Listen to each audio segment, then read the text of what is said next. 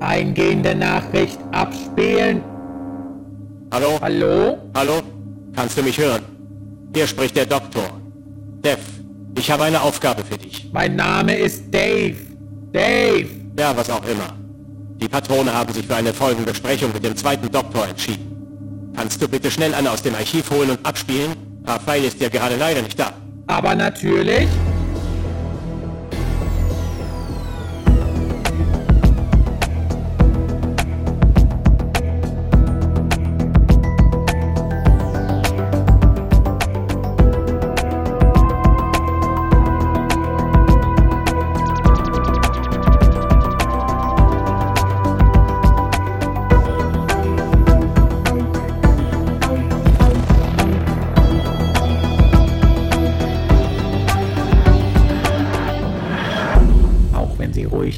Freundlicher hätten fragen können.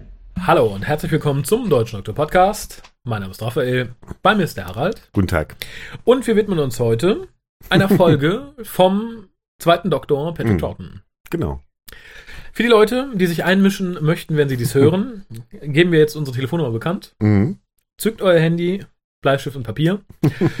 Düsseldorf 0211 5800 85951. Für die Leute, die lieber mit wenig Buchstaben auskommen, könnt ihr uns twittern unter www.twitter.com-hucast. Und auf der Seite www.drwho.de findet ihr ein Forum. Und dort findet ihr Threads zu jedem äh, existenten WhoCast. Aha. Und eine E-Mail könnt ihr uns schreiben an info.hucast.de. Mhm. Guck mal an. Der Korrektheit möchte ich sagen, dass dies nicht die erste Besprechung einer Patrick Troughton-Folge ist, die im WhoCast ausgestrahlt wird. Aber es ist die erste, die wir aufzeichnen. Denn wir haben Sommer, der Harald ist da. Und wir hatten beide zufällig nur die Moonbase im Regal stehen. Genau, genau. Aber war dann auch gar keine so schlechte Wahl? Nimm es nicht vorweg. Nein, nein, nein. so weit möchte doch nicht gehen. Kurz zu den Eckdaten. The Moonbase ist die sechste Folge der vierten Staffel von Doctor Who, Klassik wohlgemerkt. Gesendet wurde sie vom 11. Februar 67 bis zum 4. März 1967. Zugesehen haben 8,1, 8,9, 8,2, 8,1 Millionen Menschen. Mhm. Jeweils zur Episode, nicht alle gleichzeitig. Das Mhm. wären es sehr viel mehr. Geschrieben wurde das Ganze von Kit Pedler, Schrägstrich Gary Davis, der aber halt als Schreiber nicht mit aufgeführt wurde in der Mhm. Regel. Und die sonst oft zusammenschrieben irgendwie, ne? Das wir waren haben auch auch beide hier so. zusammengeschrieben, es war ja meistens so, dass Kit Peddler, der war der Scientific Advisor, Mhm. halt so Grundideen vorgegeben hat und Gary Davis hat's halt umgesetzt in richtiges Mhm. Skript, weil er aber als Skripteditor geführt wurde, war es irgendwie BBC Policy, dass da nicht die noch als Autoren aufgeführt werden Mhm. dürften, lalala, wahrscheinlich um Geld zu sparen. Ich, ist, ist ja leider öfter so. Ich glaube, Gary Davis hat dann die Novelization nachher geschrieben, ne? Ja. Mhm. Und da auch einiges wieder korrigiert. ähm, ansonsten, das Team hat auch folgende Series geschrieben für Doctor Who. Das war einmal The War Machines, The Tenth Planet, Tomb of the Cybermen, Wheel in Space and The Invasion. Mhm. Also alle frühen Cybermen-Folgen. Mhm. Und ich glaube, die beiden haben dann auch als Autoren noch, noch äh, jenseits von Doctor Who weitere Science-Fiction-Romane und sowas geschrieben. Sind auch ein gutes Team, finde ich insgesamt, Mhm, muss ich sagen. Also ich absolut. finde es sehr angenehm, das schlägt sich auch hier nieder. Mhm. Äh, Regie führte Morris Barry, der bei diversen Troughton-Episoden Regie geführt hat. Mhm. Der Gentleman. Der in Gentleman. Doku gesagt. Ne? Also, ähm, ich weiß nicht, ich glaube, die, äh, ähm, ach, wie heißt sie, die Schauspielerin von Polly? Anneke Wild sagt Mhm. irgendwie, äh, ja, es gäbe halt noch diese alten BBC-Gentlemen, die so im feinen Zwirren dann irgendwie zur Arbeit kämen und nur immer ganz höflich und leise mit den Leuten sprechen, niemals jemanden anschreien würden. Und so einer wäre halt Morris Ah. Barry noch gewesen. Wie und, es sich gehört. ja, und sie sagt dann auch, äh, er wäre wohl der Einzige gewesen, der ähm, Patrick Troughton dazu bringen konnte, eine relativ ernsthafte Folge zu machen, weil Patrick Troughton auf ihn gut hörte, weil er dieses, auf dieses Ruhige irgendwie gut ansprach irgendwie. Was hier auch sich auch gut niederschlug, finde ich. Also vor allem in manchen Szenen, aber dazu kommen wir dann gleich. Ähm, möchtest du uns kurz zusammenfassen, worum es in The Moonbase geht, die ursprünglich The Return of the Cybermen heißt und meiner Meinung nach auch durchaus The Return of the Tenth Planet hätte heißen können. Ja, ähm, ähm, der Dr. Jamie, Ben und Polly ähm, landen auf dem Mond. Es stellt sich raus, es ist das Jahr 2070. Und gerade da gut gelandet, verletzt sich der arme Jamie in der Schwerelosigkeit beim, beim wilden Herumtollen. Ähm, die vier finden eine Mondstation, die äh, mit Hilfe einer Schwerkraftmaschine, dem Gravitron, äh, das Wetter auf der Erde kontrolliert. Ähm, ja, dort auf der Mondstation angekommen, äh, wird äh, Jamie erstmal auf die Krankenstation gebracht. Äh, da kann er sich erstmal so ein bisschen auskurieren und da liegen noch mehr Leute, die von einem seltsamen Virus befallen sind. Also Teile der Crew sind von diesem Virus befallen und ähm, bei einem Besuch auf der Krankenstation berichtet der fiebernde Jamie davon, dass, dass der Piper ein, ähm, ein Geistwesen, äh, was seine Sippe angeblich heimsucht, wenn, äh, wenn Menschen gestorben sind, ihm begegnet wäre. Und was sich aber schließlich herausstellt, was Jamie gesehen hat, ist nicht der Piper, sondern ein Cyberman. Und ähm, noch äh, in der Folge stellt sich heraus, dass das auch nicht der einzige Cyberman ist, der auf der Station ist, sondern dass noch ein paar mehr sich da rumtreiben. Und diese Cybermen auch für den Virus verantwortlich sind, die ihn Mhm. über den, den Zucker ähm, auf die Station gebracht haben. Also der Doktor hat so ein bisschen dadurch rausgefunden, dass einige Leute Zucker im Kaffee trinken, andere wieder nicht. Mhm. Und die, die Zucker drin hatten, die sind vom Virus befallen. Das heißt, es musste, musste am Zucker liegen. Und der Plan der Cybermen ist, die Erde zu zerstören, indem sie das Wetter so kontrollieren, ja, Dass alles kaputt geht. Genau. Mit, unter anderem mit Feuerlöschern, aber auch mit Nagellackentferner schlagen äh, Jamie, Ben und Polly ähm, die Cybermen zurück, die sich aber nicht so lange zurückhalten lassen, äh, sondern von außerhalb der Station äh, versuchen neue Cybermen ähm, in die Station einzudringen, ähm, werden aber erstmal vom vom Gravitron ähm, quasi abgewehrt. Also ihre, ihre Strahlen, die sie auf die Station schicken, werden vom Gravitron Ihre Laserbazooka. genau. Trotzdem gelingt es ihnen, ein Rettungsschiff, ähm, äh, was die, äh, die Mondcrew da retten soll, vom Kurs abzubringen mit Hilfe des Gravitons. Ja, Und vorher, weitere- vorher, ne? Ja, das ist ein bisschen hier, ein bisschen hier rein. Nö, die haben jetzt nicht den Graviton hin und her gereicht. Genau. Jetzt dürft ihr. Jetzt wieder wir. Ja, weitere Cybermen landen mit äh, fliegenden Untertassen auf dem Mond und ähm, brennen ein Loch in äh, die Kuppel der Mondstation. Dadurch wird ein Unterdruck erzeugt, der wiederum ihre Kollegen in der Station ähm, ausschaltet. Und äh, ja, die, die, das Personal der Mondstation schafft es aber schließlich mit Hilfe des Gravitons, den Cyberman-Angriff komplett zurückzuschlagen. Fast im wahrsten Sinne des Wortes, ne? Mhm. Ja. Das Ganze spielt lustigerweise direkt im Anschluss an The Underwater Menace, Mhm. dessen DVD auf dieser DVD beworben wird. Mhm. Ich fand das etwas kurios, aber so Ja, ergab es sich. Bei Underwater Menace haben sie auch leider nicht die, die fehlenden äh, Episoden animiert, Nee. was sie ja bei Moonbase ja zum Glück gemacht haben. Ne? Ja. Also die eigentlich fehlende erste und dritte Episode von dem Vierteiler wurden halt nachträglich animiert von diesem Studio 55, ne? Mhm. Und ähm, dadurch ist es auch in einer. Ich finde es immer besser, also ich finde es immer angenehmer, sich das so anzugucken, als wenn man irgendwie mit, mit, mit Videostills arbeitet und äh, Ja, es hat äh, eine vor- bessere Dynamik. irgendwie, Vor allem ne? so, wie die BBC mit Videostills arbeitet, respektive wie die BBC verlangt hat, wie für Underwater Menace mit Videostills gearbeitet werden sollte, was ja unter aller Sau war. Mhm. Also so Sachen wie Loose Cannon, die arbeiten relativ gut damit. Das funktioniert auch relativ gut, animiert auch relativ viel. Ich war sehr dankbar über die Animation hier. Ich nehme es Mhm. mal vorweg, ich hätte es sonst äh, weiter hinten irgendwie breitgetreten. Ich finde die Animation relativ gut, Mhm. weil sie eine schöne Mischung treffen aus sehr nah am Quellmaterial, Mhm. aber doch so Kleinigkeiten, die so ein bisschen elaborierter aussehen, was einfach Mhm. nett ist. Und es rettet auch so ein bisschen über Unperfektheiten in der ersten Episode hinweg, wo ja Mhm. wohl noch einige Konsolen nicht ganz fertig waren und so weiter und so fort. Mhm. Tat mir sehr gut. Der Schock zwischen Episode 1 und 2 war für mich allerdings so ein bisschen, weil man ist so drin in der Mhm. ersten Folge, dass du erstmal nicht wirklich realisierst, dass du da eine animierte Folge zu einer Tonspur siehst. Du, du Mhm. akzeptierst einfach so, wie es ist. Das fand ich sehr angenehm. Mhm. Und du siehst halt dann die letzte Szene von Episode 1 und kurz darauf die erste Episode von Episode 2, Mhm. die ja deckungsgleich sind. Und ich dachte im ersten Mal nur, warum sieht Jamie denn jetzt plötzlich so anders Mhm. aus? Also unterschwellig, ich dachte, ach ja, nee, klar, Animation, trotzdem Mhm. war halt erstmal so ein bisschen, Mhm. was für mich dafür spricht, dass die Animation relativ gut funktioniert. Mhm. Bis auf Momente, wo irgendwie Emotionen dargestellt werden. Das ist, das, das Ja. kriegen sie irgendwie nicht so hin. Reißt jemand den Mund auf und schreit irgendwie, aber das Gesicht sieht jetzt gar nicht irgendwie nach, nach Furcht oder Ich glaube, das aus, wäre ne? einfach zu schwierig zu animieren, weil die Mhm. Gesichter sind ja relativ starr. Und selbst da fand ich einige schon relativ gut getroffen. Also Mhm. auch von den Bewegungen her okay, dass es halt nicht irgendwie ein mehrere Millionen Pfund Animationsprojekt sein kann. Mhm, ja, ja, klar. Kann Ist, man glaub ja ich, klar. verstehen, Und dafür fand ich es vollkommen in Ordnung. Es war auch die erste Folge mit Animation, die ich gesehen habe. Ne? Mhm. Ich habe jetzt keinen Vergleich zu äh, The Reign of Terror. Ich, Da sagte man ja, war es ein bisschen unschöner, Mhm. angeblich. Ich Weiß fand ich es ein bisschen statischer irgendwie bei Reign of Terror, genau. ne? Gab es eigentlich noch mehr animierte? Nee, Ja, als allererst ja die Invasion. Ach, äh, ne? The das, Invasion, da, da fand ich es noch am besten, aber es war auch noch neu irgendwie. Das hat natürlich dann auch immer einen gewissen Stellenwert. Ne? Ich hatte die Invasion vorher schon mal ohne die animierten Folgen gesehen und ähm, da hat es schon echt einen, einen Reiz irgendwie auch. Das hat ja vorher, sowas hat ja vorher noch nie jemand gemacht. Wir ne? haben The Invasion Wir haben die mal ohne die Ja, äh, mal auf dem Treffen geguckt. Ja, Ne? in der ich, das verfolgt mich heute noch in Albträumen, dass gefühlt 700 Mal die Szene wiederholt wurde, wie der LKW ums Eck biegt. 700 Mal. Das ist das, was mich immer noch in Albträumen verfolgt von The Invasion. äh, nein, aber ich fand tatsächlich, die Animation funktionierte super hier. Mhm.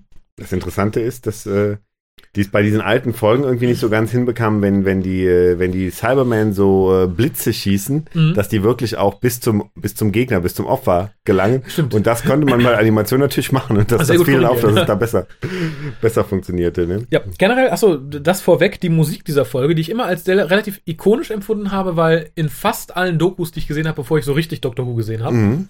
oder bevor ich viel anderes von Doctor Who gesehen habe, war diese Szene drin, wie sie mit der, mit der Super Bazooka auf dem Mond, äh, also auf dem Mondkrater stehen und zielen. Und dazu halt so ein ganz ikonisches Musikstück. Mhm. Also, du weißt, Mhm. was ich meine. Die Leute, die die Folge gesehen haben, wissen, was ich meine. Das ist für mich so unglaublich mit den Cybermen verbunden. Mhm. Diese Melodie. Und ich fand es tatsächlich interessant, dass das alles Stockmusik war, Mhm. die halt wirklich, fand ich, exzellent ausgewählt wurde. Mhm, das stimmt. Kam ja auch immer wieder. Ich glaube auch selbst wenn, äh, ähm, wenn, wenn, die Cybermen die Invasion da von der St. Paul's Cathedral die Treppe runtergehen, Ja. auch da wird, wird da, glaube ich, nicht auch diese Und Ich glaube, es ist ein ähnliches. Und Bei Tomb äh, haben sie auch wieder ein ähnliches Musikstück ausgewählt. Mhm. Ich fand es halt super interessant, weil für mich ist es halt total verwoben mit den Cybermen. Mhm. Und darum hatte ich mich im Vorfeld, als du sagtest, machen wir ähm, The Moonbase, total darauf gefreut, weil für mich war mit das erste, was ich von den Cybermen gesehen habe, Mhm. mal abgesehen von den Silver Nemesis Cybermen von Sylvester McCoy und den von Colin Baker, in dem Bericht der Space View damals, ich glaube, den Mhm. Claudia Kern noch geschrieben hatte. Mhm. Und da war halt, glaube ich, tatsächlich dieses Bild drin, wenn ich mich nicht sehr täusche, wie die mit ihrer Bazooka auf dem Mondkrater stehen. Mhm. Und da wurde dann halt erklärt, die Cybermen sollten sowas wie die Daleks, aber für den Troughton Doktor werden und so weiter und so fort. Und ich habe die Folge halt tatsächlich bisher noch nicht so gesehen komplett Mhm. Und war halt sehr happy. Was aber dann, glaube ich, auch meine Erwartung etwas zu hoch geschraubt hat. Ich weiß halt auch nicht so genau, ob man der Folge nicht wirklich einen großen Gefallen damit getan hat, die erste Folge zu animieren, weil es wirken viele Sachen, die dann in Episode 2 so ein bisschen ernüchterner wirken, als Mhm. Animation sehr viel interessanter und nicht ganz so seltsam. Ich spreche vor allem von den Raumanzügen, Mhm. die ja sehr futuristisch waren, aus einem Goldfischglas bestanden, Sonnenbrillen und Mhm. ich glaube, so hinten sah es aus wie so ein, so, so, so ein Ding, mit dem man die Blumen besprüht, einfach Mhm. wo man dann die, die, die Tülle vorne abgeschraubt Ja. hat und hinten Das wirkt sehr wie, wie, wie so ein U-Turn, ne? ne? so ein bisschen. Ja. Und das wirkt halt in der Animation nicht ganz so, Ja. So lapidar. Mhm. Wobei ich halt diese, diese Sonnenbrillen, äh, Goldfischgläser auch irgendwie ganz cool fand. Das war für mich so irgendwie 60er, irgendwie, wie die ja mit den coolen Sonnenbrillen da über den Mond staxen. Leider, ja. Aber es hat, hat mehr so was Stylisches als wirklich was, äh, könnte ich mir wirklich vorstellen, ne? Mhm. Genau. Wobei, und das muss man der Folge lassen, und da greife ich ein bisschen voraus, das Ganze ist ja ein relativ 1 zu 1 Remake der letzten Cyberman-Folge. Mhm, Man mhm. hat ja praktisch The Tenth Planet als Blaupause genommen, Soldaten weg, Wissenschaftler rein, ein paar andere Sachen geändert. Das Ganze ist aber dank ähm, Kit Pedlers Arbeit hier sehr viel irgendwie wissenschaftlich basierend. Mhm. Es wirkt halt sehr viel mehr nach Science Fiction, als es bei Tenth Planet war ja sowieso schon auch in die Mhm. Richtung, aber hier wirkt es halt so ein bisschen perfektioniert, Mhm. krankt aber an anderen, an anderen Sachen. Ja, ich meine, es wird ja auch in der Doku gesagt, dass ähm, irgendwann im November, glaube ich, lief 10th Planet und die merken, die Cybermen kommen so gut an, die möchten wir direkt wieder. Dann haben die schon Ende Februar, haben die dann schon diese nächste Cyberman-Folge, den Moonbase, gedreht. Ja. Also das war relativ kurze Zeit, dann auch das Drehbuch dann so, so zu schreiben. Ne? ja, da hat man einfach geschrieben, Scientist weg, Soldat, äh, Soldat weg, Scientist hingeschrieben. Genau. Am Anfang und auch da ist es, glaube ich, gut, dass wir die Animation haben. Das Sprunggeräusch auf dem Mond, Mhm. als wir dieses Mhm.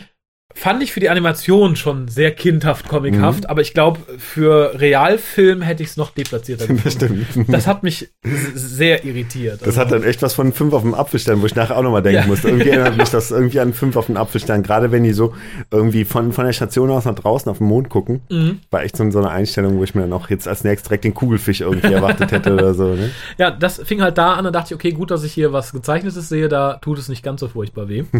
Ansonsten äh, finde ich es halt schwer, jetzt sowas wie das Bühnenbild etc. in Mhm. der ersten Folge zu, zu bewerten. Drum, da ich hangel mich von Episode zu Episode, drum fallen einige Sachen vielleicht später an. Mhm. Sehr sympathisch fand ich, wirkte auch bei der Animation sehr viel prominenter, weil es halt plakativer war, dass wir halt die verschiedenen Nationalitäten da oben haben. Mhm. Wir haben den Franzosen, Mhm. wir haben den Deutschen, den Herrn Schulz, Mhm. mit der deutschen Flagge auf dem T-Shirt, die halt in, den, in der Zeichnung noch viel, viel fetter irgendwie auf dem Mhm. T-Shirt ist als später. Es kommt später eine Folge, siehst du, und schon springe ich vor. Es tut mir sehr leid, aber das mache ich jetzt einfach mal. In Episode 2 reparieren der Franzose und der Deutsche irgendwas oder kontrollieren irgendwas. Mhm. Der Franzose fragt, is it all right, is it all right? Und ja, ja. Fand ich schon sehr klischeehaft, Mhm. muss ich sagen. Und das äh, setzt sich bei vielen Motiven irgendwie fort. Mhm. Ja, das sind in auch alles. Europäer irgendwie, ne? Also es ist, glaube ich, schon so ein bisschen, dass man vielleicht auch so ein bisschen neidisch war, dass, dass man merkte, die Amis und die Russen sind da schon so weit und wir Europäer noch nicht. Und deshalb hat man wahrscheinlich gesagt, so, wir machen jetzt mal in The Moonbase, machen wir eine Mondstation, die nur von Europäern irgendwie besetzt Ja, ist. und ne? einem Schwarzen, ne? Und der, was hatte der für eine Flagge? Hatte der, Nigeria, ich habe keine Ahnung. Hatte der überhaupt eine Flagge? keine Ahnung, war, war, es doch ein, Wie ich die heutige politische Situation erschätze, hatte er auch eine deutsche Flagge. So? keine Ahnung, was er war. Also ich war, ja, we- weiß ich, keine Ahnung, habe ich nicht drauf geachtet. Also ich habe den Dänen gesehen, also klar den Deutschen, Franzosen sowieso. ja. Ähm, ja. Und wie gesagt, äh, was da anfing, wo ich dachte, okay, das ist aber mal sehr klischeehaft. Warum Mhm. tragen die nicht direkt irgendwie, warum trägt er nicht einen Tiroler Hut? Der Franzose hatte ja sein, sein, sein Halstuch, was sehr französisch aussah. Ihm fehlte Mhm. nur noch das Barett. Oder nee, wie heißt es? Die Baskenmütze. Genau. äh, gepaart mit dem Akzent. Da fing ich halt an zu denken, okay, da hat man sich ja wirklich sehr platter Klischees bedient und das setzt Mhm. sich so ein bisschen fort. So die Erkenntnis, dass man abgehört wird, mhm. dachte ich wirklich auch so, hm, lass noch mal hören. Ah, es rauscht, wir werden von irgendwem irgendwo abgehört. Das ist doch jetzt egal. Ich so, mhm, ja, okay, ist erstmal egal. Warum nicht? Was ich relativ wirkungsvoll fand, Mhm. waren die ersten Einstellungen mit den Cybermen, also mit dem Cyberman, den man sieht, weil von ihm sieht man nur die Hand Mhm. und den Ärmel. Mhm. In der Animation fand ich die Golfbälle ein bisschen zu groß. Mhm. Ähm, aber wenn man Tennis Planet wirklich vor kurzem gesehen hatte, tippt man im ersten Moment, glaube ich, nicht auf die Cybermen, weil die natürlich komplett redesigned wurden. Mhm. Aber auch erst in letzter Minute wird, glaube ich, irgendwo noch, äh, wurde erwähnt in den Production Subtitles. Mhm. Denn darum ähm, denkt Jamie auch, dass es dieser komische Geist ist, der seine Familie da immer heimsucht. Mhm. Denn eigentlich sollten die weiterhin diese Tücher vor dem Gesicht haben und so, also im Endeffekt so, wie sie vorher aussahen. Mhm. Dieses etwas mehr Roboterhafte wurde dann erst relativ kurz vorher geändert. Mhm. Aber ich glaube, dadurch wirkt es halt so wirkungsvoll, weil du als erstmal nicht damit rechnest, dass dieses dreifingerige silbrige Ding dasselbe ist, was in äh, Tense Planet zu sehen war. Mhm. Fand ich wirkungsvoll, aber kaum zwei Szenen später, nachdem äh, Polly den Cyberman gesehen hat, Mhm. identifiziert sie ihn sofort als Cyberman. Mhm. Der Doktor auch. Alle auch. Und das fand ich halt ein bisschen schwierig, das dann zu verkaufen, dass sie jetzt sagen, so, so sehen sie anders aus, aber jeder erkennt sie sofort. Mhm. Klar, ich meine, eine gewisse Ähnlichkeit ist ja schon da. Ne? Insofern kann man so die Parallele schon ziehen, dass man sagt, okay, es sind irgendwie andere Cybermen wie irgendwie Ja, bei aber Star es- Trek die alten Klingonen, die neuen Klingonen. Ja, aber es hat ja auch keiner geschrien, als die Ice Warrior kam, oh, guck, ein Silurian. Die Mhm. sehen sich auch irgendwo ähnlich. Also, Mhm. es wirkte halt ein bisschen unglaubwürdig. Äh, gesch geschichtshalber selber fand ich halt sehr schön, dass man da dann nochmal so sagt, ja, wir haben euch doch besiegt vor vielen, vielen, vielen hundert Jahren, ihr sollt schon längst tot sein, es Mhm. gibt keine mehr. Den Ansatz fand ich ganz schön. Genau, ist wahrscheinlich schon quasi ein geschichtliches Ereignis, dass die Cybermen besiegt worden sind. Genau. Ne? Ja, Jamie am Anfang irgendwie, ich finde find so die Kombination irgendwie ganz gut. Man merkt auch, dass der zweite Doktor noch recht, äh, recht frisch ist Mhm. und ähm, dass ähm, die anderen noch, ne- noch nicht so richtig seine Autorität ähm, akzeptiert haben. Also Ben und Polly tun sich immer noch so ein bisschen schwer damit, dass der Doktor anders Ja. aussieht und ich finde, das kommt in der Folge noch ganz gut rüber. Und Jamie ist noch sehr, der auch jetzt relativ frisch aus seiner Zeit abgeholt worden ist. Ähm, Jamie ist noch sehr irgendwie in seinem Gedenken, in seinem Dank Denken irgendwie ähm, ver verfangen. Weil, ähm, äh, äh, als sie sagen, wir sind auf dem Mond gelandet, er sagt, oh, der Mond ist doch am Himmel und so, ne? Und äh, fragt nach dem Mann im Mond und so, ne? Also, Ja, dass er halt äh, noch nicht so in diesem planetaren Denken irgendwie angekommen ist, ne? das stimmt. Ähm, das ist aber auch einer der Gründe, warum Jamie die ersten beiden Folgen eigentlich nur auf der Krankenstation rumhängt. Ursprünglich war das Skript ohne Jamie verfasst, weil Mhm. er noch nicht als Companion bekannt war. Mhm. Und ja, darum hat man dann halt gesagt, okay, dann schalten wir ihn erstmal aus. Ich glaube, für die Episode 3 und 4 hat er dann Teile übernommen von dem, was eigentlich Ben hätte machen Mhm. sollen. Und Ben hat dafür Teile übernommen von, von Sachen, die eigentlich sonst die Statisten gemacht hätten. Mhm. Was man leider zum Teil merkt, fand ich. Also ich gerade, gerade Ben wirkt zum Teil sehr unterbeschäftigt. Mhm. Ja, und es wurde auch in der Doku gesagt, dass Kit Pettler auch überhaupt keinen Bock auf Jamie hatte, weil er sagte, er möchte jetzt in den vier Episoden eine Geschichte schnell erzählen. Mhm. Und hat jetzt nicht Lust, da jemanden mitzuschleppen, der aus einem ganz anderen Jahrhundert kommt, dem jetzt alles erstmal erklärt werden muss. Ne? Deshalb war ihm für ihn auch wichtig, dass Jamie ziemlich schnell sich irgendwie verletzt, um dann äh, ein bisschen ausgenockt zu sein. Ne? Ja, regietechnisch hatte ich ein bisschen ein Problem und dachte erst, es läge an der Animation in der ersten Folge. Nämlich, wir sehen hier immer, bevor etwas mit einem Cyberman passiert, eine Cyberman-Silhouette oder seinen Schatten. Mhm. Und ich fand tatsächlich, dass wir die, das setzt sich leider dann in späteren Episoden fort, immer zu sehr sehen, Mhm. bevor andere Leute es sehen. Wir haben hier sehr viele Szenen in der Folge, äh, in denen die Leute ignorant absichtlich blind sind. Das fängt halt hier an mit, oh, ein riesiger Schatten von einem Cyberman. Och nö, es ist Ben. So, das glaubt ihm doch jetzt keiner mehr. Mhm. Setzt sich dann diverse Male fort, bis zu Szenen, wo dann plötzlich ein Cyberman hinter jemandem steht. Mhm. Oder ich glaube, es ist in Episode 3, wo irgendjemand auf der Krankenstation wieder aufwacht als Cyberman und derjenige, der eigentlich aufpassen soll, studiert eine Kladde ganz, äh, ganz, ganz, ganz energisch. Mhm. Das ist, fand ich unrealistisch. Mhm. Also das, wie gesagt, ich hatte gehofft, es liegt an der Animation und sagt, okay, wir machen einen coolen Cyberman-Schatten und so, aber nein, es war im, im Original, setzt es sich dann später auch noch fort. Mhm. Ähm, Wobei ich diese eine Szene, das, das war fast eine typische Moffat-Szene, wo äh, sie nach den Cybermen suchen und äh, sagen, wir haben überall gesucht, wir finden sie nicht auf der Station. Mhm. Und der Doktor fragt dann, haben sie denn auch hier drin gesucht? In, so, in der- der Krankenstation. Und Nein, dann, nein. dann sehen sie, dass er unterm Laken liegt. das stimmt. Das war so eine typische Moffat-Szene irgendwie. Das hätte, ihm auch irgendwie passieren können. Ne? Ja, das, das war der Cliffhanger zu, von Episode 2 zu Episode 3, Mhm. den ich eigentlich super spannend fand, der für, für mich aber dadurch kolossal entkräftet wurde, dass dieser Cyberman aufsteht und seine offensichtlich aus Holz bestehende Liege fast umrennt, hier so tok, tok, tok, tok, tok, tok, tok, tok, tok, tok, tok, tok, wackelt. Ja. Das macht es für mich so ein bisschen kaputt. Und den ersten Auftritt äh, der, de- des Cyberman in dem Fall, Mhm. wie er Jamie gegenübertritt, fand ich relativ gut, Mhm. dass du plötzlich vor diesem vor der Cyberman-Totalen stehst. Mhm. Die Reaktion von Jamie macht es für mich aber so ein bisschen zunichte, dass er dann anfängt von seinem Geist zu brabbeln und so. Mhm. Da dachte ich, okay, das hätte, wäre viel wirkungsvoller gewesen, wenn man einfach mit dem Cyberman den Cut gesetzt hätte und Ende. Und nicht, oh no. Und daran krankt es für mich an so ein paar Stellen, dass man Mhm. tatsächlich irgendwie mal anders hätte schneiden sollen. Mhm. Und das war so das erste Mal, der erste Mal, wo ich dachte, okay, hier wäre weniger mehr gewesen. Zumal es so null, null Spannungsbogen hat. Hätte man Mhm. den verletzten Jamie gehabt, der die erste Episode lang nur von diesem Kerl irgendwie vor sich hin fabuliert und hätte gesagt, ach, der spinnt doch, der spinnt doch und so, Mhm. dann wäre es interessant gewesen. Aber wir wissen ja vom ersten Moment an, dass er sich einfach vertut und dass es ein Cyberman ist. Fand ich schade und wie gesagt, dann kam für mich der Bruch, oh, warum sieht Jamie so anders aus? Mhm. Vor allem fiel mir dann erst auf, dass Fraser Heinz da ja wirklich noch so jung aussieht wie in der Animation. Das war, glaube ich, dann der Schock, weil ich zuletzt immer nur Bilder von ihm gesehen habe, jetzt von seiner Time-Ankündigung. Mhm. Und das ist natürlich schon eine Ecke her. Ja, ja, klar. Ja, äh, ja, einige Sachen am, am, am Design fand ich dann- dann auch tatsächlich sehr lustig. Ich finde diese, diese, diese Kappen, die die Leute da im Labor tragen. Oh Gott, die Badekappen. Genau, die sehen absolut aus wie Badekappen. Ne? Haben natürlich auch nachher eine Bedeutung, ähm, Mhm. dass man äh, den Austausch einer, einer Figur dann nicht merkt oder erst zu spät merkt. Ne?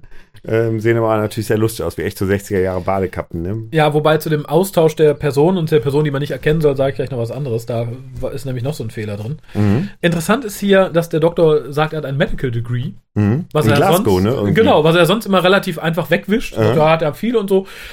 Fand ich auch mal ganz interessant. Ist natürlich immer eine Frage, lügt er, Mhm. fabuliert er sich was zurecht, aber fand ich halt tatsächlich mal interessant. Ähm, schön und damit kommen wir dann jetzt auch ein bisschen zu der, zu der Optik des Ganzen, weil man die hier natürlich das erste Mal sieht. Mhm. Manche Sachen sehen ja relativ günstig aus. Ich fand, der Storage Room sieht viel zu klein aus, als dass man da irgendwie Cyberman hätte nicht drin sehen können, die einen großen schwarzen Mann niederschlagen und wegschleppen Mhm. ähnlich das Set mit dem Mond. Ich fand es schön. Ich, fand, Mhm. ich, ich, ich habe es gerne gesehen, aber man sieht halt arg, dass Mhm. es settig ist. Mich hat es da nicht mehr gestört, aber da wäre auch ein bisschen weniger mehr gewesen. Und wie gesagt, ich bin froh, dass die erste Folge nur animiert ist, denn es war wohl tatsächlich so, dass die Kontrollkonsolen und so kurz vor knapp geliefert wurden, noch nicht fertig waren. Das heißt, das Special Effects, äh, das, das Prop-Team musste sie dann eigentlich noch schnell anmalen alles, Mhm. haben sie dann nur mit, mit Plastikfolie beklebt, in der Hoffnung, Mhm. dass die nicht abblättert unter der Hitze.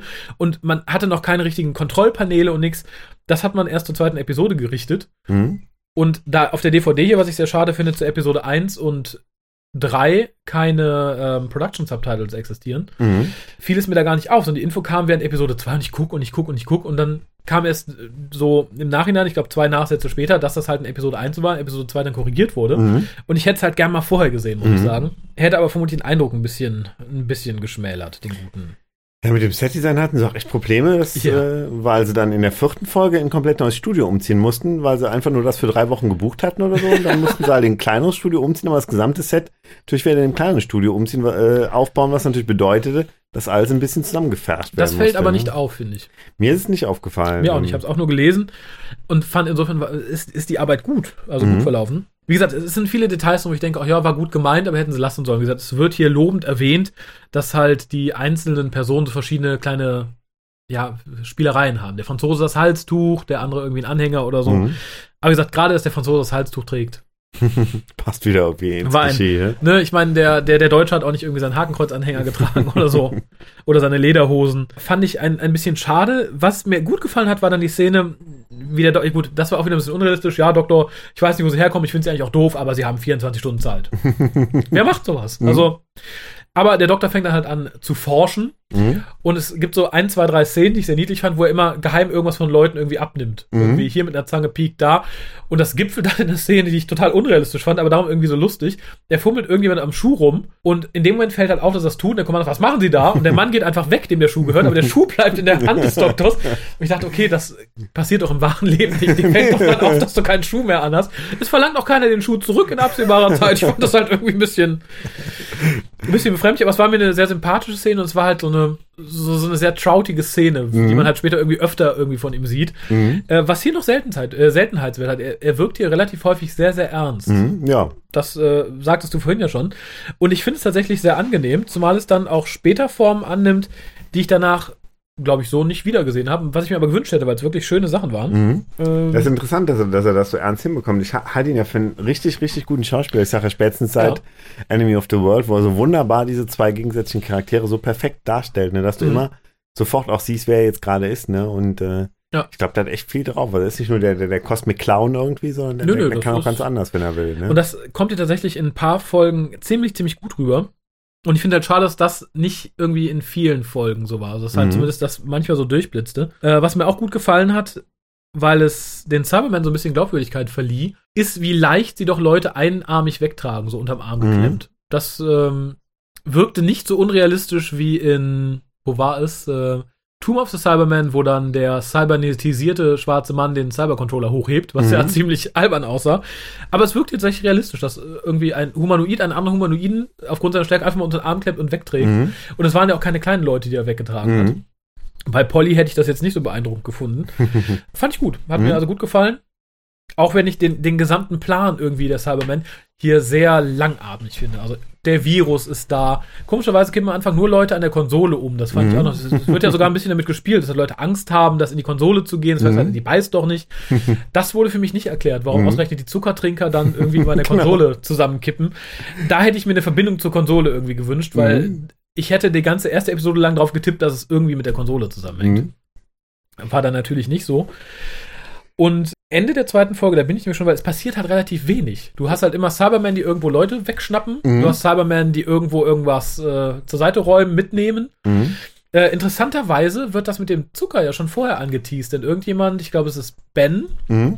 wird ja beschuldigt, äh, den Zucker kaputt gemacht zu haben, weil irgendjemand Mhm. soll Zucker holen, der Beutel ist beschädigt. Mhm. Fand ich ganz interessant, im Nachhinein, nachdem man erfahren hat, äh, dass es der Zucker ist. Mhm. Und das ist dann so eine der Szenen, da scheiden sich ja die Geister irgendwie. Und das ist die Szene, in der Polly zum Kaffeekochen weggeschickt Mhm. wird. Das ist ja so eine Szene, die wird immer gerne rezitiert, wenn es darum geht, dass Dr. Who damals ja so frauenfeindlich war Mhm. und so weiter und so fort. Anneke Wills weist, glaube ich, im Audiokommentar zu Recht darauf hin, dass sie sagt so, Entschuldigung, da kann man sowas doch nicht dran festmachen. In der Mhm. Folge ist sie es, die zusammen mit Ben die Cyberman besiegt, indem sie halt die Mhm. Lösemittel zusammenkippt. Mhm. Genau, also sie sieht das halt komplett anders. Also sie sagt das auch in der Doku so, dass sie Ja. erstmal äh, auch einige Dialoge mit dem Doktor hat und sie auf die eine oder andere Spur, ihn auf die Mhm. eine oder andere Spur bringt. Und sie meint auch, gerade diese, gerade diese Kaffeeszene wäre halt so, dass, dass es so aus der Situation entsteht. Dass, dass Ja. so nach dem Motto, jetzt hast du gerade mal nichts zu tun, jetzt mach du doch mal den Kaffee. So als würde der Doktor es umgekehrt auch selber ge- gekocht haben, wenn er Oder jetzt hätte es Ben Gefühl hat- gesagt, wenn er daneben gestanden Genau, hätte. genau. Fand ich Ähm, auch. Erstaunlicherweise ist wohl noch eine andere Szene drin, äh, in der dann Ben, glaube ich, zu Polly sagt, dass das Bekämpfen der Cybermen ja eigentlich Jungssache ist. Genau. Mhm. Da hat nie jemand nachgekriegt. Genau. Da hätte ich natürlich eher irgendwie die, den Finger drauf getippt, wenn ich gesagt hätte, okay, das ist jetzt nicht ganz so Mhm. astrein. Das ist aber, glaube ich, sogar was, was man, glaube ich, da wäre man in den 16, glaube ich, nie drauf gekommen, dass das sexistisch ist. Das ist, Nee. glaube ich, unsere 2016er Perspektive, die uns ja. sagt, äh, Ich finde es auch jetzt nicht so furchtbar schlimm, muss ich sagen. Also wie gesagt, wenn ich da mit meiner Freundin wäre, würde ich auch immer sagen, bleib du erstmal lieber in Sicherheit. Es sei denn, und du gehst draußen die Cyberman jagen. Natürlich. es sei denn, die gute ist Ich kann mir ja vorstellen, dass so, Pia, gehst du mal gucken geh mal nee, äh, weil tatsächlich, wenn, wenn die Dame jetzt nicht irgendwie ein zwei Meter großer Bodybuilder ist, Mhm. weiß ich nicht, dann gehört sich das irgendwie so, Ja. finde ich. Punkt um. Ähnlich wie man auch keine Frau schlägt, die einen schlägt. Mhm. ne? Es sei, denn- ein ist danach. es gibt halt Sachen, auch der Gleichberechtigung, die muss man nicht ausreizen. Mhm. Ich denke, der Aufreger wäre viel größer gewesen, wenn Ben Polly einfach mal vor die Tür geschubst hätte mit dem Sprühcandy. Mach mal und zu. Ich glaube, das wäre tatsächlich eine größere Schwierigkeit gewesen. Mhm, genau. ja, dann kommt der Cliffhanger mit der Krankenstation Mhm. Und wir sind in Episode 3, Mhm. die auch wieder animiert ist. Ja. Und darum für mich, das finde ich ein bisschen traurig, weil hier sehen wir halt sehr viele Cybermen dann in Action, das Mhm. erste Mal. Und das wird einem halt so ein bisschen geraubt an der Mhm. Animation, weil es halt dann nicht mehr, schade, ne? nicht mehr das Ikonische ist. Die neue Stimme der Cybermen fand ich ganz cool. Mhm, das stimmt. Ähm, also ich mag den alten Sing-Sang. Ich wünschte so, die, die, die, die Tonierung hätten sie beibehalten. Dieses We are ne, Mhm, mag ja mhm. auch Nick Rick sehr gerne. Aber die Modulation fand ich toll Mhm. und basierte damals wohl auf einem relativ neuen medizinischen Equipment und zwar einem künstlichen Gaumen oder Mhm, sowas. Also genau. ich denke, das wird ähnliches sein, wie, wie die Raucher heute benutzen. Mhm. Genau, was dann einfach dadurch funktioniert, ob man jetzt Luft durchstößt oder und nicht. nicht. nicht ne? Genau, und das Mhm. funktioniert also relativ gibt eigentlich effektiv. nur 1 und 0 irgendwie, ne? Genau. Mhm. Ähm, und es funktioniert relativ effektiv und gut, ist aber teilweise schwer zu verstehen, muss man Mhm. sagen. Also wenn man nicht wirklich ein Ohr dafür hat, also ich habe wenig Probleme mit Dialekten und so, und Mhm. selbst ich hatte Probleme da manchmal, wenn Mhm. ich mich nicht darauf konzentriert habe, da gut zuzuhören. Ich schaue mir für sowas immer die Untertitel an, Mhm. was sehr lustig war in der Folge, weil manchmal sind ja mehrere Cybermen auch im Off zu sehen. Ja. Und die mussten dann irgendwie dazu schreiben, wer gerade spricht. Dann kam dann Cyberman Nummer 1, Cyberman Nummer 2. Was einen natürlich nicht, nicht wirklich klüger dann macht, aber. aber wenigstens hat das drunter geschrieben. Genau. ähm, wie gefällt dir das neue Design im Vergleich zu 10th Planet? Ich finde es eigentlich ziemlich gut, weil, weil ich auch dachte, es ist, gefällt mir sogar besser als, als eigentlich alles, was danach kam. Echt? Weil später die Cybermen, die haben sowas, das ist so schon so weit vom Menschlichen weg, dass sie weniger unheimlich wirken. Ich, ich finde diese, diese 60er Jahre Cybermen eigentlich unheimlicher, weil sie näher, Mhm. also weil sie mehr nach Menschen aussehen. Ne? Äh, Sehe ich ähnlich. Also, ich finde das Design von The 10th Planet großartig. Mhm. Ich würde es auch gerne mal wiedersehen, genauso. Mhm. Weil das halt sowas wirklich Endmenschliches hat. Weil Mhm. du da so die, die, die erste Station siehst von Mensch zu, naja, nicht mehr ganz so viel übrig. Mhm. Das Design, finde ich, ist der richtige Weg. Mich stören vor allem die drei Finger, Mhm. was ich absolut schwachsinnig finde. Und so ein paar Kleinigkeiten. Ich mag dann das Tränendesign später, was Mhm. ja dann eine Stufe weiter dazu kommt. Für mich knickt es danach so ein bisschen ab. Also ich mag, glaube ich, Toom mit Mhm. am liebsten. Mhm. Das Toom-Design. Also da kommen dann die Tränen dazu Mhm. und äh, so ein paar Schönheitsfehler und die Finger sind geändert. Aber das hier finde ich ist der, ist der erste richtige Schritt. Ich Mhm. bin eh nicht bei dir. Ich finde danach baut es immer mehr so ein bisschen ab. Am furcht, Mhm. furchtbarsten finde ich die aus den 80ern. Mhm, Ja, die finde ich dann auch überhaupt nicht mehr unheimlich irgendwie, weil so komplett Ja. irgendwie nach Robotern aussehen. Und ähm, das ist ja gerade das Unheimliche, dass da noch irgendwo was Menschliches in den Cybermen ist und das bringen halt die 60er halt besser rüber, ne? Das stimmt. Wobei ich glaube fast, dass wenn man es heute machen würde, wäre es zu gruselig. Also mit, Mhm. mit der heutigen Optik, wenn du sagen würdest, okay, wir machen irgend sowas so halb, halbgares, also so halb Cyberman, halb menschliches, Mhm. das müsste man heute so realistisch machen, dass es dann, glaube ich, zu gruselig wäre. Mhm, das stimmt. Insofern, Ich finde die aus der neuen Serie schon irgendwie schicker als die aus den 80ern. Ja. Aber man könnte ruhig noch einen Schritt weitergehen, aber dann ist es wahrscheinlich echt too much für eine, für eine Serie, die auch Kinder gucken Ich dürfen. denke auch. Wurde hier aber übrigens auch gesagt, also hier wurden schon äh, so im Nachhinein äh, Kritiken laut, dass Doctor Who zu gruselig für Kinder wird und dass die Cybermen, so wie sie sind, jetzt viel zu gruselig wären. Mhm. Setzte sich dann im Laufe der nächsten Jahre noch weiter vor. Ich glaube, Macrotora kam als nächstes, Mhm. wurde auch ähnlich gruselig für Kinder angesehen. Und Tomb of the Cybermen sowieso. Mhm. Also auch das finde ich ist, ist ein richtiger Weg. Mhm. Mhm. Was mir sehr gut gefallen hat, auch wieder Teil der, der, der Cybermen, wie sie funktionieren, ist diese gesamte Szene, in der die Cybermen halt die halb konvertierten Leute mit diesen Control-Dingern auf dem Kopf in die, in die Kontrollkammer schicken. Und Mhm. dann wird gesagt, ja, aber die tragen doch die Helme nicht, die müssen die doch tragen. Warum? Ja, sonst werden die doch verrückt. Wie lange dauert das? Und dann sagen sie irgendwie, ja, zwölf Stunden. Nö, das reicht. Bis dahin sind wir hier fertig. Mhm. Äh, fand ich sehr schön, weil es halt ein bisschen plakativ, Mhm. aber wie gesagt, sehr gut darstellt, wie die Cybermen funktionieren, dass sie halt Mhm. einfach keine Emotionen haben Mhm. Kommt ja, glaube ich, vorher auch nochmal in dem Vorwurf, das würden sie ja nur aus Rache machen. Die Mhm. sagen, nee, Rache kennen wir nicht, wir haben keine Gefühle. Mhm. Mhm. Was ein bisschen ad absurdum geführt wird, äh, zwei Doktoren später mit Revenge of the Cyberman. Mhm. ja, aber äh, es ist, ist schon ganz interessant, auf, auf irgendwie, ich glaube, auf, auf Wikipedia oder irgendwie auf, auf TARDIS Wikia habe ich gelesen, dass irgendwie ähm, die, äh, die drei Herren, die den Discontinuity Guide geschrieben haben, ähm, gesagt haben, auch die Folge wäre irgendwie schlecht, die, die Cybermen wären dann nur äh, so äh, Verbrecher im Weltall. Mhm. Und ich finde, das sind halt gerade nicht irgendwie, weil es halt wirklich aus dem kalten Denken raus zu sagen, okay, die Menschen können uns zur Gefahr werden, die Mhm. eliminieren wir jetzt einfach mal schnell, ne? Also würde ich jetzt nicht klassisch verbrecherisch sehen, sondern einfach Nee. halt dieses, dieses also wenn sie jetzt Effiziente Gold würden irgendwie, haben ne? wollen, dann äh, sehe ich ähnlich. Ich sehe sie aber auch hier zum Teil ein bisschen verschenkt. Also jetzt hier in Episode 3 sind so ein paar starke Szenen. Mhm. So gegen Ende ist es dann, du sagtest vorhin, glaube ich, bevor wir anfangen zu sprachen, dass die Spannungskurve halt eine sehr seltsame ist. Und Mhm. da Genau. bin ich voll bei dir, weil halt wirklich erst so ein bisschen Spannung, die wird aber zu früh aufgelöst, weil wir zu früh sehen, dass die Cybermen dahinter stecken. Mhm. Dann die Spannung um den Virus, Mhm. Was auch irgendwie sehr lapidar dann irgendwie aufgelöst wird, Mhm. bis der Doktor dann die Lösung hat. Und dann haben wir relativ viel Nachgeplänkel. Mhm. Genau. Der Plan mit dem Lösemittel fand ich interessant, aber auch so ein bisschen aus der Not heraus geboren. Dass man sagt, oh ja, die sind komplett aus Metall, ja, aber die Brustpartie ist aus Plastik. Da können wir, ist halt so ähnlich wie sind allergisch gegen Gold, Mhm, mhm. weil es da was verstopft musste sein. Was mich da aber so ein bisschen störte, und äh, die beiden kippen ja alle möglichen Lösemittel zusammen. Mhm. Löblich. Mhm. Weil sie wissen nicht, aus welchem Plastik das Cyberman-Ding besteht, darum nehmen wir mal alle Lösemittel, die wir wird schon irgendwas auflösen. Dann füllen sie diese Lösung in kleine Plastikfläschchen. in. Plastikfläschchen. Äh, Ich hatte ja erst gehofft, dass der Plan daran scheitert, weil ihnen die Dinger unter dem Arsch wegschmelzen. äh. Taten sie aber leider nicht. Komisch, dass gerade der, der wissenschaftlich äh, fundierte Kid Pettler daran nicht gedacht hat.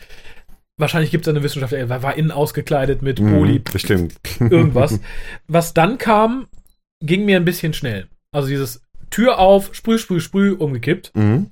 War mir aber tatsächlich so optisch ein bisschen bäh. Mhm. Also positiv bäh, weil die Cybermen, die sterben und überall schäumt es raus und so. Mhm. Hier auch wieder, weil animiert, Mhm. leider nicht so, so realistisch und gruselig, wie es hätte sein können. Mhm. Aber ich, ich fand, es ist ein toller Effekt und es ist wirklich ein, ein fieser, gruseliger Effekt, also auch für Kinder. Ich, ich fand ihn gut. Mhm. Und es schließt sich dann halt auch eine schöne Szene an auf dem Mond, wo Mhm. halt das versagt, weil natürlich das Sprühen nicht, nicht funktioniert. Mhm. Und wo, ich glaube, es ist Ben, der dann später so eine Glasflasche wirft Mhm. und den Cyberman damit zunichte macht. Und da gefiel es mir auch sehr gut. Da hätte ich gerne mal die existierenden Szenenfotos gesehen. Es wird sehr schön in Szene gesetzt, wie dieser Cyberman stirbt. Mhm. Weil er schäumt, stirbt, fällt um, dann siehst du halt noch, wie die Hand sich so bewegt und so. Mhm. Äh, ich frage mich, ob das so gefilmt worden ist. Wenn ja, Respekt, finde ich es relativ weit für die Zeit, sowas so zu zeigen. Wenn nicht, Respekt Animatoren, habt ihr gut umgesetzt. Mhm. Vorher kam noch eine Szene, das war die, die ich vorhin ansprach, die ich gerne so öfter gesehen habe mit dem Troughton Doktor. Und das ist die Szene, in der er mit sich selber spricht. Mhm. Ich finde die unglaublich gut und sie hat so einen Touch, was sehr Modernes, finde ich. Mhm. Also das war wirklich, da fühlte ich mich fast irgendwie so in elfte Doktorzeiten versetzt. Mhm. Weil die Szene hat was. Die, Mhm. die macht aus dem Doktor plötzlich so viel mehr und war für die damalige Zeit, glaube ich, auch ungewöhnlich. Mhm. Sie haben das irgendwie auch auf, auf Wikipedia oder so mit, mit der Szene verglichen im, im Orient Express jetzt mit dem zwölften Doktor, der das Zwiegespräch Genau, mit der zweiten Stimme des vierten Doktors halt hält. Ne? genau. Und das Mhm. fand ich sehr, sehr gut. Zumal es toll gespielt war und auch toll gesprochen, Mhm. weil man sehr deutlich hört, selbst wenn man nicht hinguckt, welcher der Doktor ist und welcher der Doktor in seinem Kopf. Mhm. Das Ganze wurde tatsächlich live aufgenommen. Mhm. Also sprich, die, die, die Kopf, also das, was man nicht mit Lippenbewegung sieht, hat Troughton vorher aufgenommen, das wurde dann halt live ins Studio gespielt. Mhm.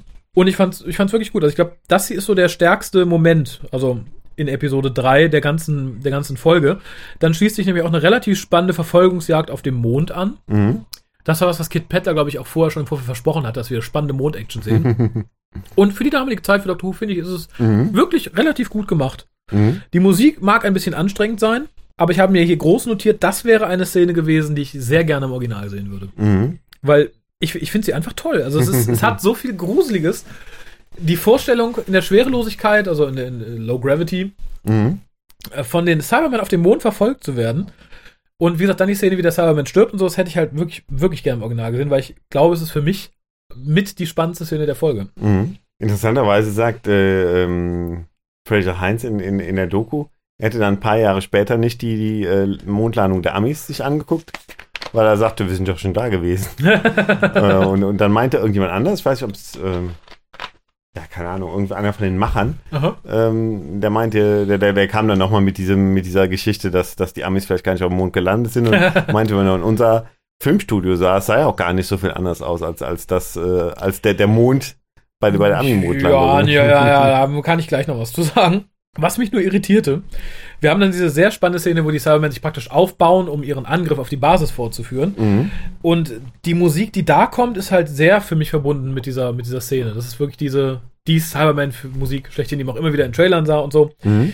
Was mich in der Animation aber wunderte, und ich frage mich, ob das im Original auch so war, und zwar die Cybermen laufen auf, sieht alles sehr spannend aus, Mhm. aber der Cyberman vorne in der Mitte macht so kurz vorm Schnitt Gymnastik. Er macht so die Arme auseinander und dü, dü, dü.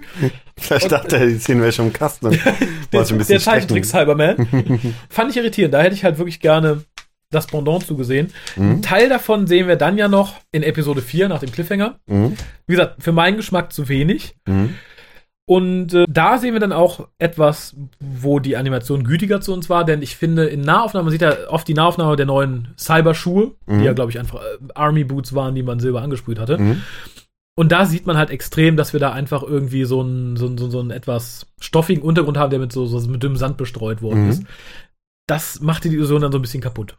Mhm, mhm. Es gab viele Sachen, also, also neben diesen Badekappen gab es auch noch so, äh, so, so Sauerstoffschläuche, die so ein bisschen nach, nach, äh, nach Staubsaugerschläuchen aussahen und Ein so. bisschen. Also oder, oder nach so Abluftschläuchen von deinen Heimklimaanlagen. Genau. Ich fühlte mich an einigen Stellen doch irgendwie so ein bisschen an, an Raumpatrouille Orion erinnert. Mhm. Aber das hat ja auch was, was Sympathisches irgendwie. War ja auch fast zur gleichen Zeit wie damals bei uns. Wir waren im selben Laden einkaufen. genau. Nee, hier sind wir, wir nehmen Staubsauger, dann nehmen wir das Bügeleisen, okay. Was wohl zu viel Amüsement am Set führte, war, dass halt viele Aufnahmen, die draußen spielten, so in Slow-Mo-Bewegungen aufgenommen werden mussten. Mhm. Das fanden wohl einige Schauspieler sehr lustig. Erstaunlicherweise, wenn man mehrere Cybermen im Bild sieht, machen das einige besser als andere. Und das macht die Illusion dann wieder so ein bisschen kaputt. Da, finde ich, hätte die Regie so ein bisschen mehr Druck ausüben dürfen. Tatsächlich nicht nur, könntest du vielleicht das ein bisschen. Nö. Na gut, dann gu gucken wir, dass wir so klarkommen. Aber so war es wahrscheinlich mit dem, mit dem Gentleman-Regisseur. Und was die Illusion für mich ein bisschen kaputt macht, das ist aber, glaube ich, nicht Schuld der Regie und das kann eigentlich die Schuld von niemandem sein. Also, der gute Evans wacht dann ja irgendwann auf, weil er wieder unter Cyber Control ist. Oder unter der Kontrolle der Cyberman, um es auf Deutsch zu sagen. Und dann kommt halt wirklich diese dumme Szene, wie derjenige, der mit ihm in einem Raum ist, ganz konzentriert auf seine Kladde guckt, damit der ihn in Ruhe erschlagen kann. Mhm. Mhm. Das fand ich übrigens relativ hart auch umgesetzt, äh, das Mhm. Erschlagen eben dieser Person. Mhm. Und dann kommt eine Szene.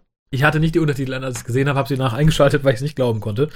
Alle stehen im Kontrollraum, unterhalten sich, feiern schon so ein bisschen, Party, Mhm. Party, wir haben es geschafft. Polly verteilt wieder Getränke. und da steht der gute Evans einfach so an der Wand an einer Kontrolle und keiner bemerkt ihn. Niemand.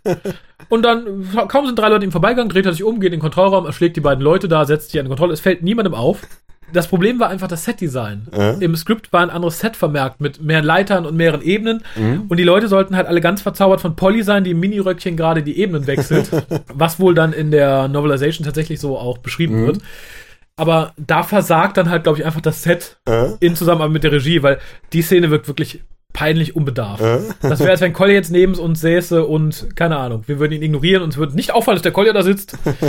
Fand ich schwierig. Mhm. Mehr als schwierig. Äh, was dann kam, fand ich relativ intelligent gelöst, storytechnisch. Und das war dieses, oh, da kommt unser Rettungsschiff. Moment, wieso fliegen die auf die Sonne zu? Mhm. Oh Gott, sie sind jetzt im Orbit der Sonne und selbst wenn es mehrere Wochen dauert, die kommen dann nicht mehr raus. Mhm. Fand ich eine grausame Vorstellung, muss ich sagen. Mhm. Aber auch wieder schön wissenschaftlich. und dass man dann drauf kommt, Moment, wenn, dann muss ja irgendjemand den Graviton kontrollieren. Mhm. Und ja, dann haben sie sich halt zu Evans umgedreht und das fand ich, wirkte halt so sehr harmonisch in einem Skript, was manchmal so ein bisschen, Mhm. bisschen konfus wirkt. Mhm. Ob das denn wirklich so ist, wenn man in den, wenn man einmal in der Gravität der Sonne ist, dann ist alles zu spät? Ich, ich glaube schon, ich meine, in Untertiteln irgendwie sowas gelesen zu haben, dass man halt drauf kam, weil es irgendwie sehr viel Treibstoff braucht, allein schon, um aus dem, aus dem, aus dem Gravitationsfeld der, der Erde zu kommen. Mhm. Und Sonne ist ja noch viel größer, ich weiß es nicht. Ich Mhm. nehme es aber mal an. Äh, So weit wird der gute Kid Peddler, glaube ich, informiert gewesen sein. Mhm. Äh, erstaunlich übrigens, dass Evans sich genau im richtigen Moment umdreht. Moment, da muss doch jemand im Kontrollraum sein. Evans dreht sich um. Düm, düm, dö. Dass er nicht noch irgendwie Daumen hoch und gegrinst hat oder so. ja, wer hat zwei Daumen und sitzt im Kontrollraum? Evans. Aber gut. Ja, Ja, ich habe nicht mehr viel. du hast nicht viel. Dann mache ich einfach mal weiter. Ja, mach doch mal. In einer weiteren Szene, die sich irgendwie, weiß ich, die ich, die ich einfach seltsam fand. Also ich, ich finde ja interessant, dass Ben und Jamie so ein bisschen nicht gut aufeinander klarkommen. Mhm. Ja, zwei Männer, ne, zwei Alpha-Tiere Mhm. dem Dudelsack. Dann kommt eine Szene, da wollen sie ja angeblich zusammenarbeiten und wollen Mhm. die Tür verrammeln. Mhm. Tragen eine schwere Bahre und Jamie lässt die einfach fallen. Da! und dann rammen sie mit dieser Bahre den Cyberman weg. Äh? Also die Szene war, war eindeutig schwach. Mhm. Das stimmt, das stimmt. Gefolgt von einer relativ guten Szene, finde ich, nämlich äh, das Vakuum und wie es geschlossen wird, Mhm. fand ich relativ gut umgesetzt.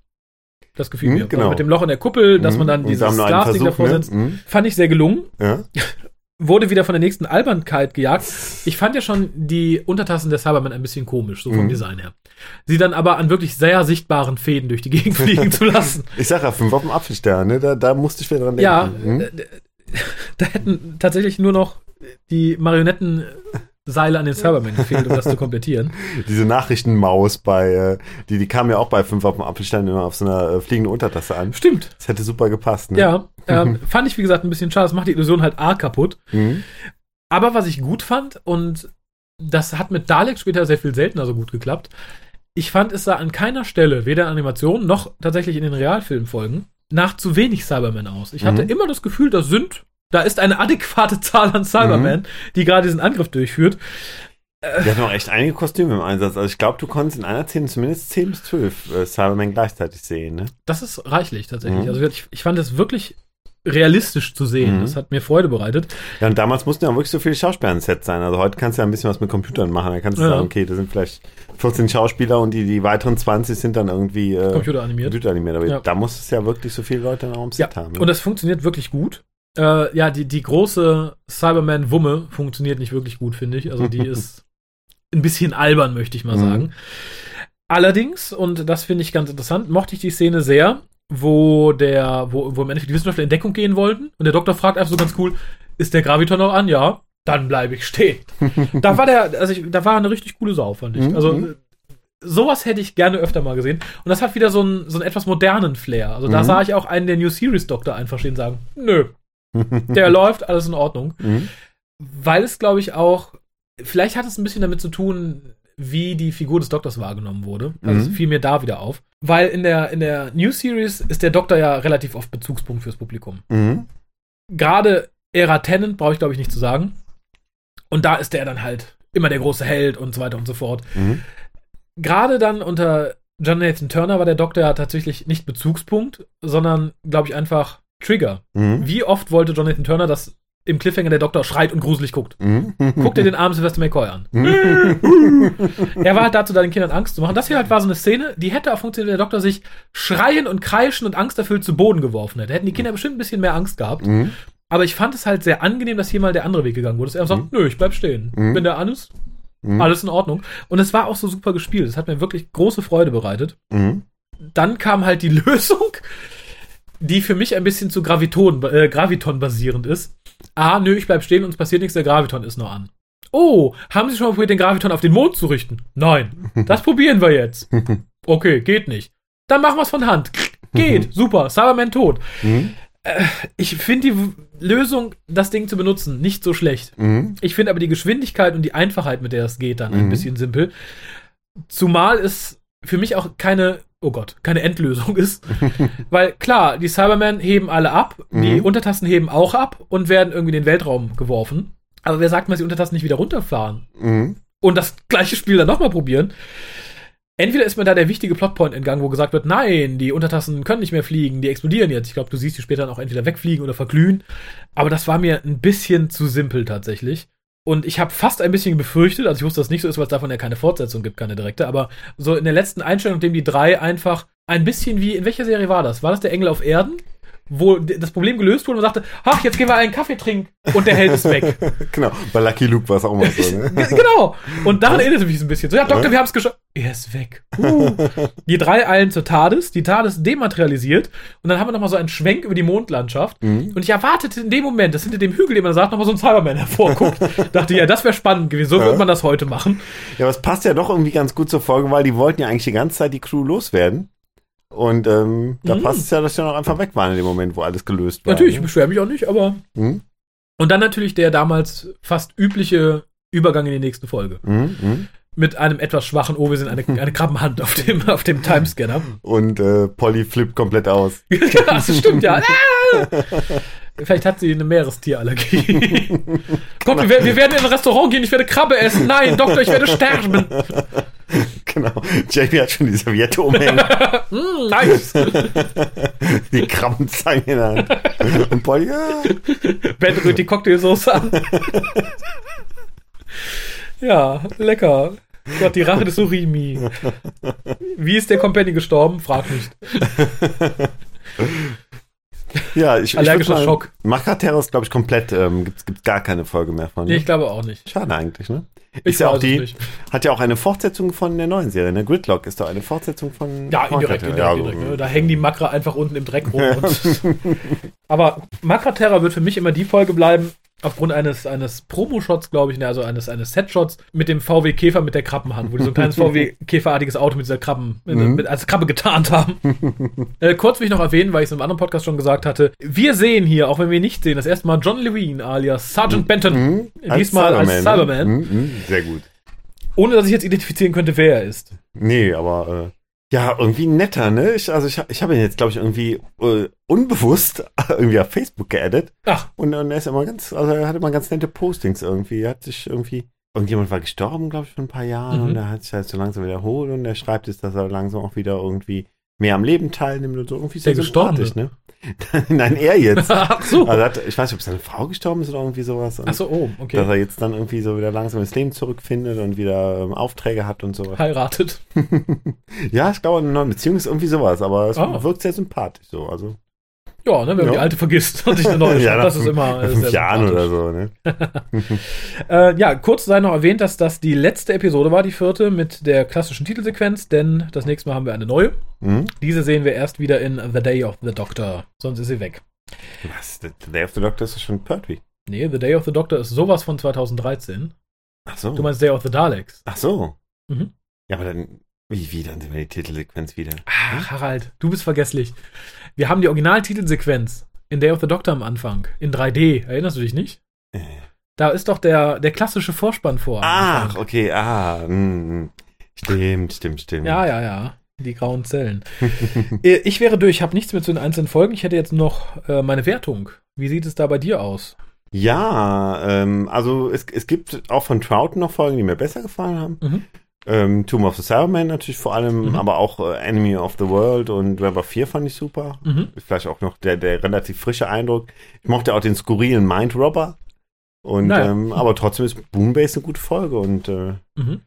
was geben wir da mal? Ich würde dir mal, glaube ich, 7,5 bis 8 geben. Was? Wow. Ja.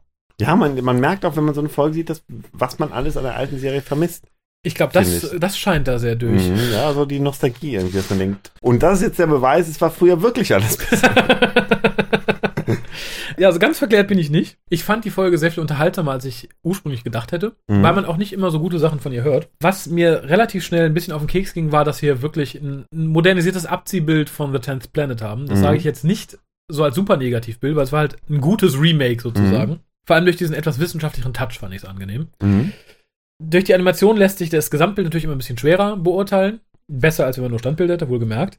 Aber ich fand die Cybermen insgesamt ein bisschen verschenkt. Trotz Mhm. tollem Redesign, trotz toller neuer Stimme. Aber ich weiß nicht, wie ich sagen soll. Ich finde so, der, der Schockmoment war nicht da. Also ich finde, in, The Invasion funktioniert besser, Tomb funktioniert besser, Mhm. The Tenth Planet funktioniert besser. Mhm. Das hier fällt unter den Cybermen-Folgen halt am negativsten raus aus der Zeit. Mhm.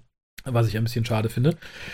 Und wie gesagt, die Auflösung war mir einfach ein bisschen zu, zu angenehm flott. Mhm. Richte den Graviton runter. Okay, sie sind weg. Bravo. Doktor, wo sind sie? Ach, schon weg. äh, darum gebe ich mal die. Ah, schwierig. Die, die 6. Mhm. Ja, die Okay. 5,5 bis 6. Mhm. Weil es gibt auf jeden Fall mehr bessere als schlechtere Troughton-Folgen. Es gibt mehr bessere als schlechte Cyberman-Folgen. Es gibt Mhm. mehr bessere als schlechte Doctor Who-Folgen. Mhm. Insofern fällt sie da leider ein bisschen ab. Gehst du denn bei der klassischen Serie mit, mit einem anderen, mit einer anderen Zehner-Skala vor als mit bei der neuen Serie? Ich sehe die Skala ja auch nicht so als ganz wild absolut. Es ist ja auch immer so ein bisschen Bauchgefühl. Mhm. Mhm. Also, weiß ich nicht. Ich habe ja jetzt kürzlich die David Tennant Hörspiele, die erste Box, reviewed und Mhm. da habe ich dem letzten tatsächlich eine wesentlich bessere Note gegeben als dem hier. Mhm. Ich glaube sogar eine 7,5. Weil die anderen in deinen Augen sehr viel schlechter waren wahrscheinlich. Ne? Genau, erstmal das und wenn ich die beiden jetzt vergleichen müsste, würde ich sagen, das hier hat so einen großen Klassikbonus, Nostalgiebonus, der Doktor Mhm. ist besser. Aber so aus dem Bauchgefühl raus fand ich die hier schlechter, weil ich in der Umgebung halt Besseres verorte und Mhm. bei einem anderen ist es halt umgekehrt. Mhm. Insofern kann ich es nicht sagen. Also, es ist natürlich immer schwierig. Die, die 5 ist ja der absolute Durchschnitt. Das Mhm. heißt, die 5,5 heißt ja schon überdurchschnittlich und die Mhm. 6 ist recht. Das muss ich, glaube ich, immer vor Augen halten. Äh, schlecht ist die Folge auf keinen Fall. Mhm. Ich würde sie aber weder als Cyberman-Folge empfehlen, ich würde sie auch nicht als Troughton-Folge empfehlen und wie gesagt auch nicht als Doctor Who-Folge. Es ist halt so Mhm. eine, die so ein bisschen unterm Radar ist. Mhm. Aber deswegen fehlt auch mal, sich lohnt zu gucken, Mhm. weil man, glaube ich, wenn man nur davon hört, ein schlechteres Bild hat, als wenn man sie wirklich dann mal guckt. Äh, die DVD selber, da geben wir auch immer noch so eine Wertung für, die ist relativ mager ausgestattet. Wir haben den Infotext nur bei Episode 2 und 4. Und wir haben eine Doku. Mhm. Äh, die die aber sehr ist- gut ist, wie gesagt. Die ist, glaube ich, 21 Minuten irgendwas. Mhm. Und erstaunlicherweise, das finde ich sehr seltsam, steht hinten auf der Box drauf, wir haben ein extra namens A Series of One-to-One Interviews. Das muss ein Easter Egg sein, ne? Wir haben es wir haben's nicht gefunden. Ich habe es nicht gefunden, es sei denn, es ist tatsächlich Teil der Lunar Landing Dokumentation. Dann finde ich es etwas irreführend hinten drauf geschrieben. Audiokommentar gibt es auch nur für die Episoden 2 und 4, was ich auch erneut unsinnig finde, warum man da nicht direkt alle aufgenommen hat. Diesmal mit äh, Anneke Wills, Fraser Heinz, Edward Phillips und Brian Hodgson, der ist Special Sound Creator. Und moderiert wird das Ganze von Toby Haddock. Ja, komisch. Vielleicht, vielleicht haben die das schon aufgenommen, während noch die, die, äh, die anderen Folgen animiert wurden oder so. Keine Ahnung. Ich habe keine Ahnung, auch warum der Infotext fehlt oder wahrscheinlich, weil man viele Verweise nicht hat. Wenn man sagt, okay, die Konsole war nicht angemalt, sagt man, ja, wie ist alles gemalt hier. Mhm. Ich weiß nicht. Ich genau, ein bisschen wahrscheinlich schade. weckt es auch weniger Erinnerungen bei den Schauspielern, wenn, wenn die das animiert sehen, ne? Vermutlich, aber da hätte man ja auch durchweg für die Episoden einen Animator mit dazusetzen können Mhm. und mit denen dann irgendwie ein bisschen drüber sprechen. Mhm. Aber ich will mich mal nicht beschweren. Wie gesagt, ich weiß, wie die BBC danach umgegangen ist. Und jetzt Und alle, wir Bingo. klatschen. Und wenn der Cyberman kommt, in die Knie. Ja, oh, Mr. Heinz, nein, Achtung, Vorsicht. Ist hier ein Arzt. Wäre halt schwierig geworden, weil mit Toby Haddock ja fast schon einen Animateur dabei hat. Genau. Aber äh, das DVD-Release selbst finde ich mager, muss ich ganz ehrlich sagen. Ich finde es schade. Mhm. Wird der Folge irgendwie gerecht. Mhm. Also es ist, äh, ne? Aber da ich ja, wie gesagt, weiß, wie die BBC dann so gegen Ende der DVD-Range mit ihren DVDs umgegangen ist, gerade mit den alten Folgen, die man Mhm. hätte rekonstruieren müssen, finde ich, ist es okay. Es lohnt sich auf jeden Fall mal zuzugreifen. Mhm. Das ist echt schade. Man, man hofft, dass, dass sich irgendwann bei der BBC nochmal was ändert und man vielleicht doch ein bisschen mehr Glaub Energie nochmal in die. Das ist, liegt jetzt scheinbar an, an einer konkreten Personalie irgendwie bei, bei BBC Worldwide, die äh, einfach keinen Bock auf Doctor Who hat irgendwie. Ne? Also das. Ja, aber ich glaube, es Was wird denn? insgesamt nicht besser. Also ich glaube, die BBC ist auch in Großbritannien jetzt auf dem absteigenden Ast. Mhm. Und ich denke nicht, dass sich da noch was tut. Wie gesagt, ich hoffe sehr stark, dass wir noch ein paar verloren geglaubte Episoden wiederfinden. Und ich hoffe stark, dass die nicht nur so hergerichtet werden, wie es mit Enemy of the World und Web of Fear war, Mhm. sondern dass man da auch mal wieder Leute ranlässt, die halt wirklich Spaß dran haben und da Eigenarbeit und Eigenenergie reinstecken. Weil ich denke, fast wie äh, The Underwater Menace auch durchaus eine Animation verdient hätte. Mhm. Hat Ja, auch klar. jedes Release irgendwie ein bisschen extra Material verdient und es ist so viel da eigentlich. Mhm. Man kann Sachen so vollpacken. Ja, und Underwater Menace wäre dann auch nicht mehr Arbeit gewesen als jetzt bei Moonbase, aber man hat es sich einfach Eben. nicht gemacht, ne? Ja, wie gesagt, ist halt die Frage, ob ein großer Plan dahinter steckt. Ob die BBC sagt, okay, nee, in fünf Jahren haben wir ein großes Streaming-Portal, da kriegt man dann die animierten Folgen, die wir jetzt nicht hatten oder so. Mhm. Ich weiß es nicht, es ist mir ein großes Rätsel und ich finde, es ist eine Schande. Insofern kauft die DVD, solange die BBC sie noch verkauft. Mhm. Ich weiß, dass einige Klassik-DVDs in Amerika zum Beispiel vergriffen sind. Mhm. Echt? Okay. Krass. Die kriegt man dann nicht mehr. Ja, ansonsten Moonbase, wie gesagt, für mich nicht weder die Troughton-Empfehlung noch die Cyberman-Empfehlung. Mhm. Aber trotzdem eine gute Folge. Also. Aber schaut auf jeden Fall mal rein, eben weil es halt, glaube ich, eine Folge ist, die sonst ein bisschen underrated ist. Mhm. Und wenn ihr The Tenth Planet mochtet, werdet ihr die auf keinen Fall verkehrt finden. Die sind sich relativ ähnlich. Und ich glaube, äh, irre ich mich, oder ist es die früheste Troughton-Folge, die jetzt zumindest durch die Animationsfolgen jetzt wieder komplett vorliegt? Ja. Weil Highlanders ist ja, glaube ich, nur ein Teil oder gar nichts von. I, oh, das weiß ich gerade auswendig nicht. Ich glaube, einer müsste, also es gibt Mhm. Anim also zumindest gibt es Teile davon, die noch erhalten sind. Und davor ist, glaube ich, Evil of the Daleks oder so, kann das sein? Ja, Und das ist ja auch irgendwie mh, auch weg. Das müsste tatsächlich die erste sein, ja, das Mhm. stimmt. Und ja, insofern greift da mal zu, die DVDs sind ja nicht teuer. So sieht's aus. Ich bedanke mich bei Ihnen, Da nicht für, ne? bedanke mich bei euch. Schaltet auch beim nächsten Mal wieder ein. Ja, wer weiß, wann das nächste Mal ist, weil die Folge wird ja irgendwie. Erstmal auf Halten gelegt, genau. Aber ähm, ihr habt zu diesem Zeitpunkt vermutlich schon ein paar Troughton-Reviews gehört und wisst vielleicht, welche Könnt der DVDs ihr dann kauft. Mhm. In diesem Sinne, bis zum nächsten Mal. Tschüss.